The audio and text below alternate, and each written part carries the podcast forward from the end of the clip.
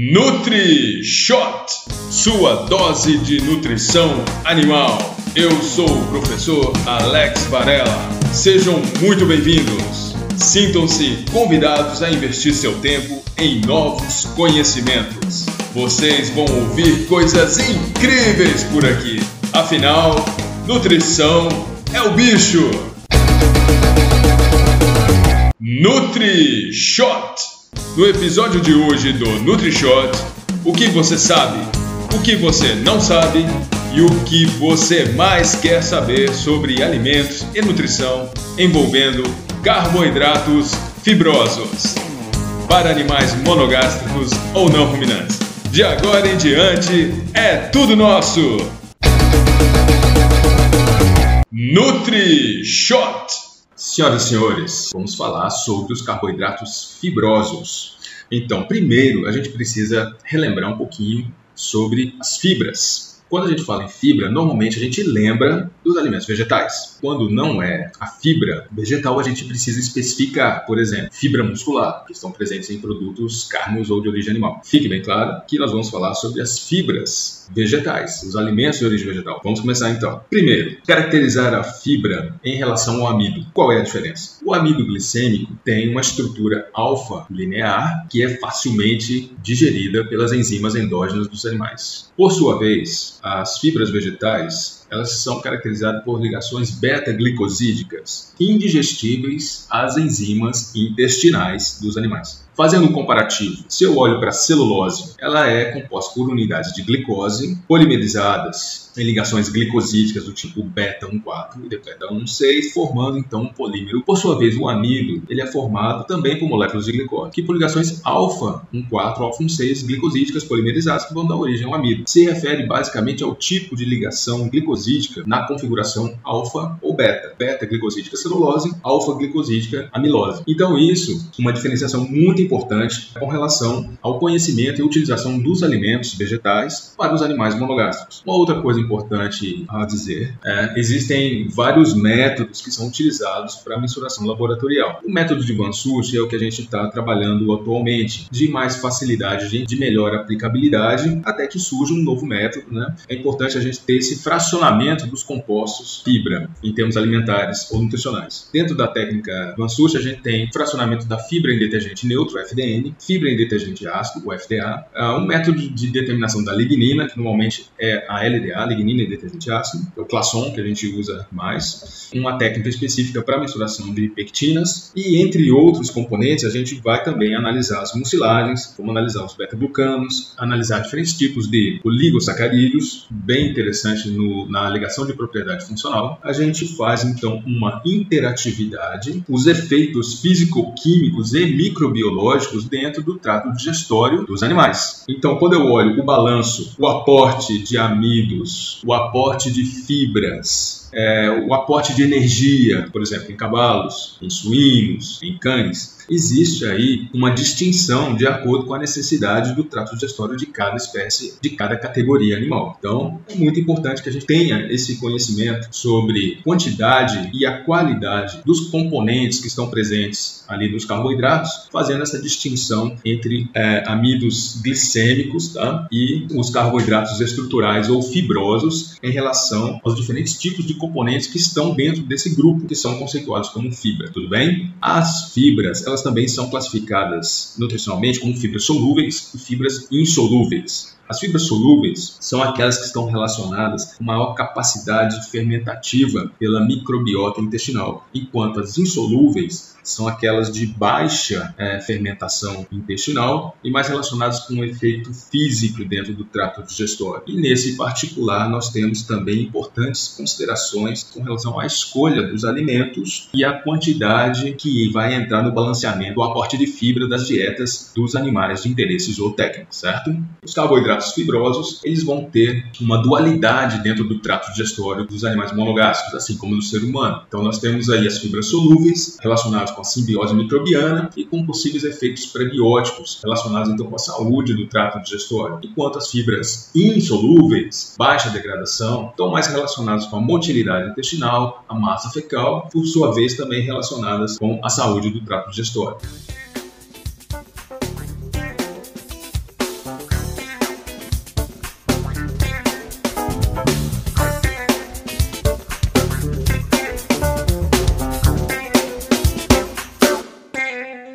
Para iniciarmos os comentários sobre a fibra, a parede celular vegetal dos alimentos, vamos fazer uma abordagem sobre a fração insolúvel ou mais indigestível, que é referente à celulose. Ela é composta por disacarídeo de celubiose, que são duas moléculas de glicose, unidas por ligações beta-1,4 glicosídicas, formando então os polissacarídeos é, fibrosos ou estruturais da parede celular vegetal. É, essa celulose ela pode se encontrar intrinsecamente é, relacionada com a lignina, conferir essa rigidez, que é importante em termos de partes da planta, folha, pecíolo, caule, cascas de semente e assim por diante, promovendo uma resistência, impermeabilidade ou proteção da planta de acordo com a maturidade vegetativa. Vamos destacar, interessante que a lignina não é carboidrato, é um polímero de éster fenólico contendo ácidos cumarínicos, coniferílicos ou sinapílicos que vão ali estar intrinsecamente relacionados com a celulose. E tem uma característica nutricional relacionada com indigestibilidade, ou seja, quanto maior o teor de lignificação da parede celular ou de lignocelulose, menor vai ser o aproveitamento desse alimento, especialmente para animais monogástricos em diferentes magnitudes. Então vamos falar o seguinte: a celulose, um efeito de estímulo à peristalse do trato gastrointestinal, ou seja, aumenta a motilidade intestinal. Isso é um ponto positivo dentro de um certo limite, porque previne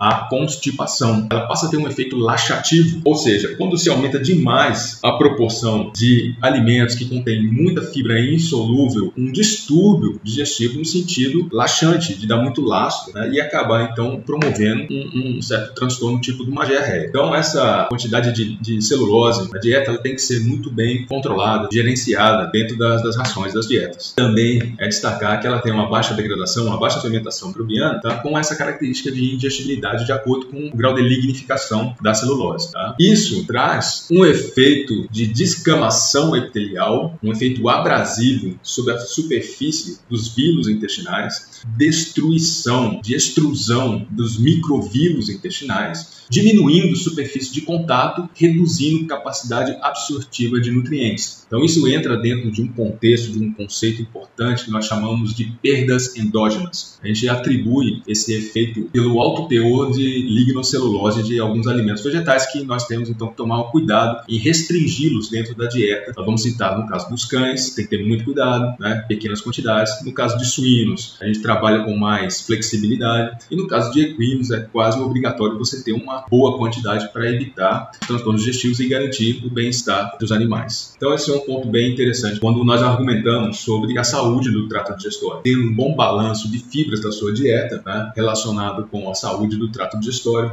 relacionado com a manutenção de uma microbiota favorável ao seu hospedeiro, consequentemente, excelentes índices de desempenho relacionados com crescimento, com reprodução, com atividade física, entre outros, dependendo da espécie animal. Não se pode esquecer que a manutenção de um aporte mínimo tá, relacionado com a celulose, junto com a hemicelulose, de manter um padrão fermentativo em termos de proporção molar de acetato, propionato e butirato nesse ambiente intestinal, o seco e o colo. Por quê? Nós estamos relacionando esse processo de fermentação com produção de ácidos graxos voláteis de cadeia curta que vão levar a cetogênese com relação ao acetato e butirato e levar a gliconeogênese com relação ao propionato, quando nós olhamos para o metabolismo do animal. Isso nós chamamos então de energia difusa progressiva, que é extremamente relevante. Cavalos têm um bom aporte de energia né, em função desse tipo de alimento na sua dieta em relação a outros animais como suínos, né, reduzindo essa importância em função da menor participação desses alimentos vegetais na sua ração. Quando olhamos para a hemicelulose, que se refere à diferença entre o FDN e o FDA, ou seja, a fibra quase total da dieta em relação aos componentes mais insolúveis, gente tem aquela fração que seria teoricamente a fração solúvel. Mas no caso aí da hemicelulose, a gente diz o seguinte, né, de acordo com os estudos da literatura e o que a gente faz no laboratório. Uma parte da hemicelulose, ela é realmente solúvel, representada aí por combinações formando oligosacarídeos como manose, arabinose, xilose, chamados de arabinoxilanos, em associação com outros oligosacarídeos, como é o caso rafinose, da estaquiose, da verbascose, entre outros. Tá? E uma outra parte da hemicelulose é insolúvel, ou seja, são ainda derivados da celulose lignificados, que estão ali naquela fração hemicelulose. É um agrupamento de substâncias que representa para a gente uma fração da fibra dos alimentos. Tá? Destacando para vocês que a rafinose é um trissacarídeo, formado por galactose, frutose e glicose, ou seja,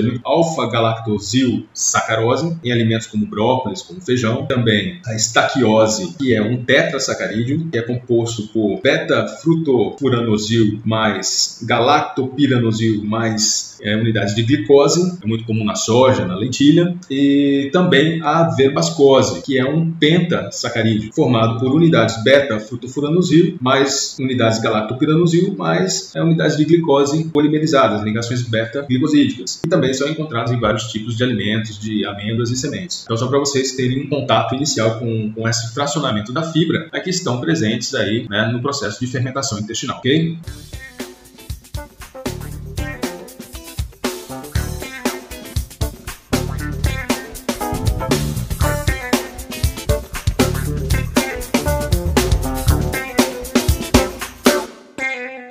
Por outro lado, é essencial a gente lembrar da pectina, intimamente relacionada à fração fibrosa dos alimentos. Alguns alimentos têm mais pectinas, outros têm menos pectina. Tá? E a pectina, por ser um polímero urônico metoxilado, ele tem um, um efeito geleificante, espessante, que é muito evidente dentro de interações dentro do trato digestório relacionados com a viscosidade do bolo alimentar. E a indústria de alimentos trabalha muito bem em função dessa propriedade físico-química com relação à consistência ou textura de alimentos industrializados, certo? Bom, Uh, esse efeito né, do ácido glicurônico, do ácido galacturônico, uh, da raminose da, na fração pectina do, dos alimentos, eles têm um potencial de fermentação uh, extremamente alto. Junto com a hemicelulose solúvel, que são os arabinos chilanos, formam um, uma boa parte da fração fermentada dos alimentos que normalmente se trabalham nas dietas de monogástrico. E aí a gente tem que tomar bastante cuidado. É o seguinte, tem um efeito benéfico e tem também alguns transtornos relacionados ao excesso da pectina. Então, um bom exemplo que serve para a gente ilustrar é o aporte de energia difusa progressiva a partir da produção de ácidos graxos voláteis de cadeia curta na fermentação intestinal. Então a microbiota, ela fermenta rapidamente a pectina dos alimentos, por exemplo, beterraba, cenoura, polpa cítrica, in natura ou da agroindústria, entra dentro da alimentação dos animais. Um exemplo bem interessante é o caso do, dos cavalos, né, que recebem farinha de polpa de beterraba na ração, tá, em níveis que variam aí de 10 a 20% da formulação, beneficiando bastante, no caso, animais que estão em atividade física e também questão de éguas em lactação. Então é bem interessante para esse tipo de componente da fibra, que é a pectina, porque essa fermentação intestinal contribui com o aporte de energia do animal. Então a gente falando aí do acetato e butirato para a cetogênese e o propianato para gliconeogênese. Por exemplo, para égua em lactação, é bem interessante porque está contribuindo lá na glândula mamária tá, para a produção de lactose e também contribuindo para a formação dos ácidos graxos de cadeia média, da gordura do leite. Importante para uh, uma boa nutrição do potro naquela fase latente, uma característica importante da materna, certo? Outro componente importante da fração fibrosa de alimentos são as mucilagens. Mucilagens são beta-xiloses, beta-glicurônicos e peptídeos e fenóis polimerizados que vão estar presentes em alguns grãos cereais relevantes, como é o caso do trigo e do arroz. O farelo de trigo, o farelo de arroz, além das, dos arabinos chilanos na, na hemicelulose, também vão ter uma boa quantidade de mucilagens. E essa mucilagem, ela também tem esse poder geocoloidal né, de adesividade, de higroscopicidade. Então, existe um efeito benéfico, fermentação intestinal, da manutenção da microbiota e porte energético, mas existe um efeito também antinutricional quando é, uma quantidade excessiva desse tipo de componente da fibra ele está presente dentro do trato digestório, que está relacionado com a viscosidade intestinal, alterando higroscopicidade, o grau de hidratação do bolo alimentar, que nós chamamos de viscosidade, né? então essa fração fibrosa é, absorve a água né? e dificulta a translocação de nutrientes para a região do glicocálix adjacente às vilosidades intestinais. Então isso dificulta a absorção absorção desses nutrientes. Por isso a gente fala que o excesso de substâncias mucilaginosas podem ter um efeito antinutricional. Bem, por outro lado, a gente tem os beta-glucanos, que são bem conhecidos por alegação de propriedade funcional da aveia. O beta-glucano, basicamente, eles são beta-glicosilações entre moléculas glicopiranosil e unidades de glicose. Então está dentro do grupo dos oligosacarídeos funcionais. O efeito mais interessante se refere à questão da fermentação intestinal relacionado com desdobramentos no metabolismo adicional, a redução na glicemia e na insulinemia. Então é bem interessante, dentro de dietoterapias relacionadas controle da obesidade disparadora de diabetes ou de aterosclerose. Não esquecendo que também os beta-glucanos podem alterar a viscosidade intestinal e a absorção de nutrientes. Por isso, é importante fazer o balanceamento da fração fibrosa, escolhendo bem os alimentos que estão compondo a formulação das rações. Para fazer uma ilustração, pego farelos de grãos integrais, né? farelo de arroz, farelo de trigo, né? junto feno de aveia, ou então com grãos de aveia. A gente tem uma boa combinação de alimentos que vão trazer um balanço né? adequado entre a fração fibra solúvel e a fração fibra insolúvel, para trazer todos os benefícios né, para os animais. Quando eu pego, por exemplo, dentro da nutrição de cavalos, é, o uso de beterraba ou o uso de cenouras, eles são dados aí como petiscos de adestramento. É bem mais interessante do que trabalhar com um bloco de melaço ou torrão de açúcar. Então, você trabalha em pequenas quantidades, né, dentro de um processo de adestramento de, de cavalos, é bem mais interessante. Quando você faz uma combinação de farelos, de grãos integrais, para entrar dentro da ração de cães, por exemplo, eu vou pegar um farelo de arroz, vou pegar um farelo de trigo, vou pegar um farelo de aveia, que vai trazer essa combinação entre a fração solúvel e a fração insolúvel, trazer os benefícios para a motilidade intestinal, que é uma pequena porção que os cães precisam, e trazer um benefício também em termos de manutenção de uma microbiota adequada, que também os cães precisam, tá?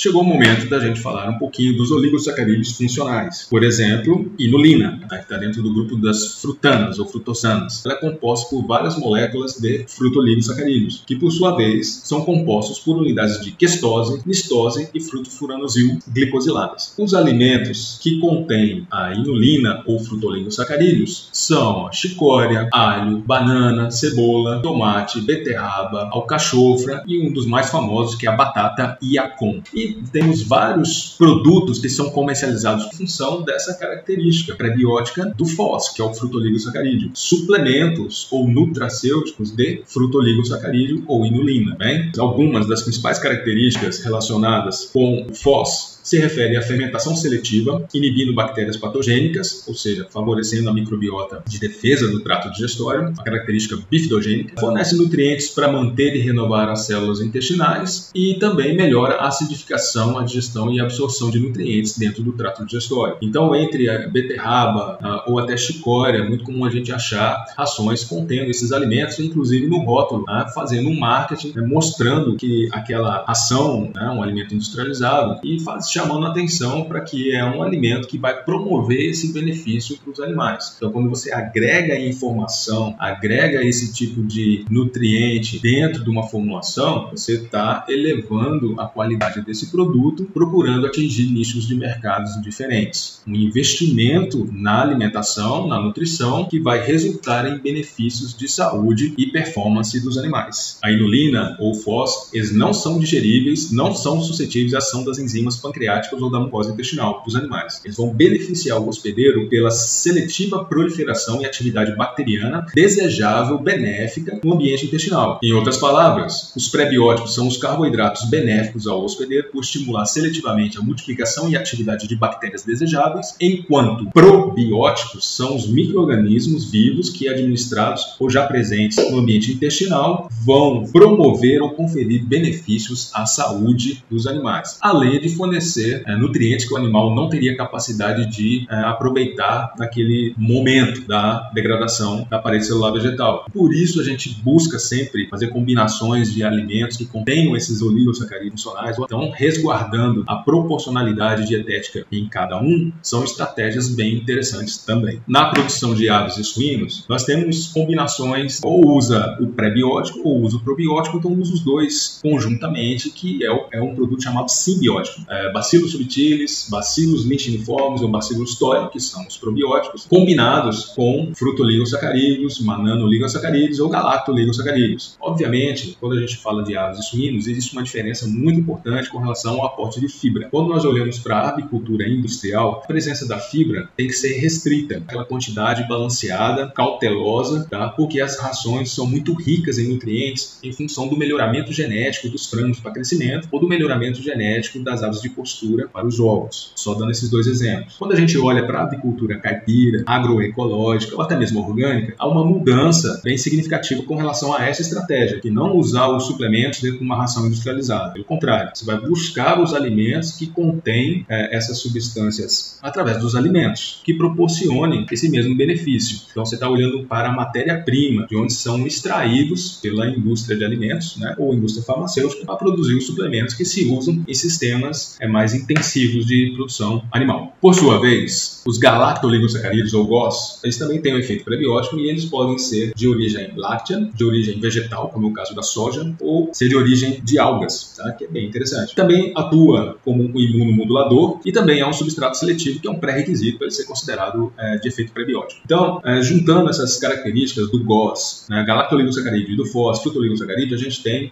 uma resposta essencial dentro dessa estratégia que é chamada de exclusão competitiva promovida pelas bactérias probióticas.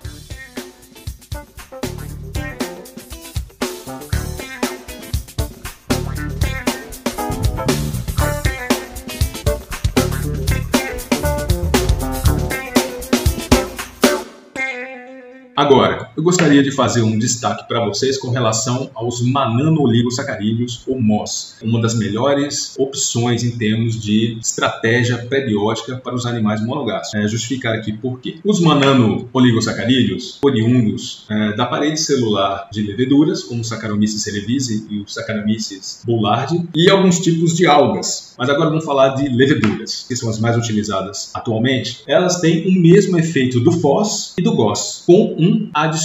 Então, é uma capacidade ainda de permitir que algumas bactérias patogênicas se liguem a ela, mas não a fermentem. Que elas são, tornam o, o microorganismo patogênico inerte naquele ambiente. E ele acaba sendo é, eliminado, ele acaba saindo pela excreção fecal. Então, nós chamamos isso de absorção de patógeno. Então, é bem interessante em função dessa característica. Além de ser prebiótico, ser substrato seletivo para microbiota probiótica, ele ainda tem esse efeito de absorção de patógenos. A bactéria patogênica se liga a ele, mas não fermenta, não utiliza para produzir energia nem para se multiplicar. Impede também que as bactérias patogênicas tenham o processo de colonização e adesão da mucosa, da parede intestinal, que é um, um pré-requisito importante para ele se manter naquele ambiente. Isso ajuda bastante a manter a saúde do ambiente intestinal. Essas leveduras que são utilizadas nutricionalmente, elas vêm de resíduos de cervejaria, de subprodutos da indústria sucro-alcooleira. E além dessa característica da parede celular da levedura que tem uma nanoligosacarídeo, MOS, também traz consigo um, um, aporte de proteínas, de vitaminas hidrossolúveis, né, alguns microminerais essenciais. Então ele acaba contribuindo para a nutrição do animal, além da simbiose microbiana intestinal. A parede celular da levedura ela é composta ligações beta-glucanos, beta-mananos com glicoproteínas. Então nós chamamos isso de mananoproteínas, mas simplificamos assim, nos referindo ao MOS. É uma estrutura bem complexa, tá? É mananoproteína com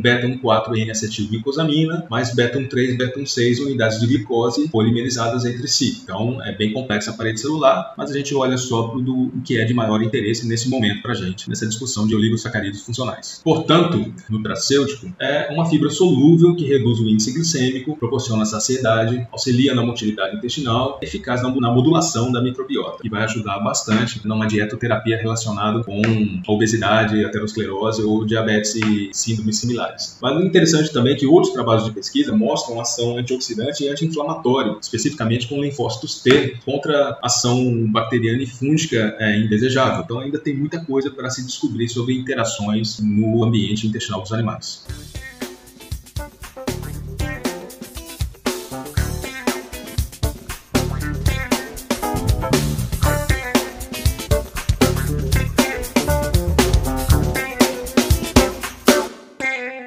E por fim, lembrando do FOS, né, o fruto oligosacarídeo, em alguns alimentos é, bem conhecidos da gente, como alho, cebola, chicória, féculas de raízes, cascas de frutas e sementes, estão relacionados à microbiota intestinal, do bem-estar do animal e efeito imunoestimulante, né, sendo um dos mais estudados e mais conhecidos até o momento. A inulina, para vocês terem uma ideia, é um trabalho com animais de biotério, no caso coelhos, onde receberam chicória intibus na, na ração, né, foi constatado, é, além de uma melhoria do processo fermentativo em termos de ácidos ácidos graxos voláteis, nitrogênio amoniacal, pH secal, também redução dos folículos do, na placa de peia e também da área dessa placa de peia do apêndice em uma menor agressividade, né, um menor efeito inflamatório, uma menor exigência do sistema imunológico, mostrando que aquele ambiente estava mais favorável, mais benéfico ao animal. Tanto que em termos de desempenho, isso se refletiu através de um maior ganho de peso qualificado no contexto zootécnico, uma menor taxa de mortalidade, principalmente no desmame, aquele processo mais estressante do manejo animal. Portanto, se eu for pensar em alimentos, resguardando as diferenças, eu vou olhar para o farelo de arroz, para o farelo de trigo, para a soja e seus derivados, casquinha de soja, subprodutos alimentícios ou coprodutos da agroindústria. A gente tem uns trabalhos aí com frutas, por exemplo, cascas de sementes com cascas dos frutos, potencial prebiótico, esse tipo de efeito com uh, subprodutos de graviola, tamarindo, cujá, acerola, de goiaba, são tratados, entre aspas, como resíduos da agroindústria da produção de sucos. Muitos estudos ainda são necessários, mas é interessante a gente olhar por esse contexto. Agora vamos finalizar essa questão do alimento com alegação de propriedade funcional né, em várias regiões do Brasil, mas especificamente eu gostaria de tratar de macroalgas. A gracilária, uma macroalga, tem dentro da sua parede celular é, um bom aporte de polissacarídeos sulfatados, como é o caso do agar, que é bem conhecido, essa indústria de alimentos. Então a gente tem a agarose, gelificante, mais solúvel, e a agropectina, mas ambos são ficopoloides, e tem aí vários estudos na literatura, efeitos prebióticos. Ainda não está bem consolidado, porque os estudos são, de certa maneira, conflitantes quando você analisa as particularidades metodológicas, porque é um material bentônico, ele sofre muita influência do, do ambiente, se ele é de extração é, ou se ele é de cultivo, e dependendo da região, tem diferentes influências sobre a composição em termos de nutrientes desse produto para nutrição. Bom, a gente coletou o material macroalga aqui no litoral do Rio Grande do Norte, as análises foram feitas no laboratório e nós fizemos então um experimento onde nós trabalhamos com essa macroalga desidratada e fizemos a incorporação dela na ração. Trabalho então com aves alojadas individualmente, alimentação ad libitum, à vontade, e fizemos uma ração controle, uma ração que continha 20% de Gracilaria birdi. Fizemos um ensaio dentro da metodologia da digestibilidade e fração mineral, uma surpresa para gente em termos de balanço hidroeletrolítico, a capacidade de absorção de minerais né, em função desse aporte com a macroalga. Mas o que chamou a atenção foi a digestibilidade ou degradabilidade da fração fibrosa da dieta. Ficou bem evidente para a gente, com macroalga na ração, é, ela tem que ter uma restrição em termos de quantidade, porque os 20% que a gente colocou na ração foi muito agressivo e prejudicial na viscosidade intestinal, reduzindo a digestão da proteína. Então, diminuiu um pouco a eficiência digestiva do intestino delgado, né, do odeno jejum ilho, para absorção de aminoácidos a partir da digestão das proteínas. Então, esses fibrocolóides, eles têm um efeito similar à fibra solúvel, porque a gente observou também uma redução de consumo. Então, essa viscosidade, ela altera a absorção intestinal e também induz a saciedade. Mas, por outro lado, teve um efeito positivo, a maior absorção de minerais e a maior degradação microbiana de componentes da parede celular, a agarose e a agropectina no centro das aves, foi maior do que comparado com a ração controle que tinha só milho e soja, pela elevação fermentativa simbiótica intestinal. Um efeito similar comparado à literatura, dados com FOS, dados com MOS. Outras é, perspectivas de uso né, dessas macroalgas, quando você tem a questão energética. Né? A nossa análise de energia mostrou para gente que é um alimento hipocalórico, em termos de aproveitamento entre energia bruta e energia metabolizada, que é um alimento de baixa densidade energética. Ele pode contribuir muito naquelas estratégias relacionadas com as doenças crônicas não transmissíveis, como o caso da obesidade disparadora de outros problemas como diabetes, aterosclerose, hipertensão, dislipidemias e entre outras afins. Muito bem, não dá para esgotar todo o assunto, obviamente, mas agradeço demais a audiência. Espero que vocês tenham gostado. Um grande abraço e até a próxima. Tchau!